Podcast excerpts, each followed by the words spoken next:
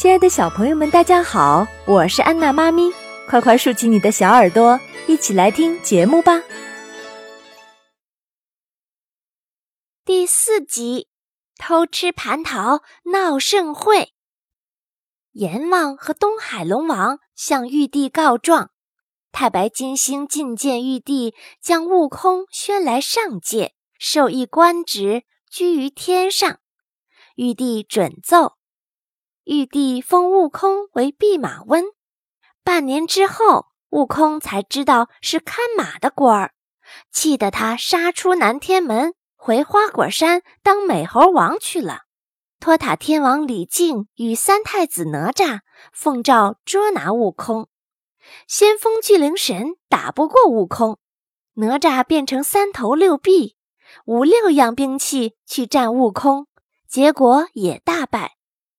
玉帝听说后大怒，正要添兵，太白金星说：“不如封孙悟空一个有名无实的齐天大圣。”玉帝同意，仍然命太白金星去招安。悟空果然跟太白金星来到天宫，齐天大圣府就在蟠桃园的旁边，玉帝派他管蟠桃园。这蟠桃园中的桃子均是天下灵物。悟空天生就爱吃桃，每隔几天便设法去偷桃吃。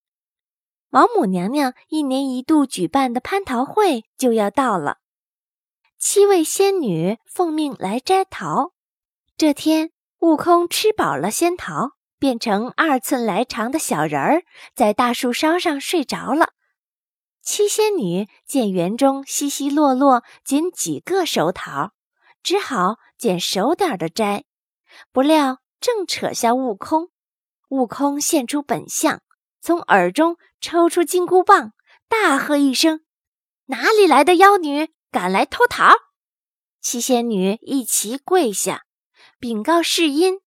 当悟空得知王母娘娘的蟠桃会没请他时，不由得大怒。悟空用定身法将七位仙女定住，来到瑶池。此时众仙还未赴会，悟空用毫毛变成瞌睡虫，喷在仙丽脸上，仙丽立刻呼呼大睡。悟空便独自开怀畅饮。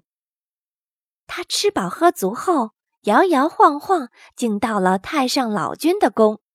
见无人，便把五个装满金丹的葫芦倒过来，将金丹如同炒豆一般全吃了。很快，他酒醒了，这才想起闯了大祸，于是又回到花果山去了。欢迎下载喜马拉雅手机客户端，添加安娜妈咪早教公益播读加微账号，收听节目。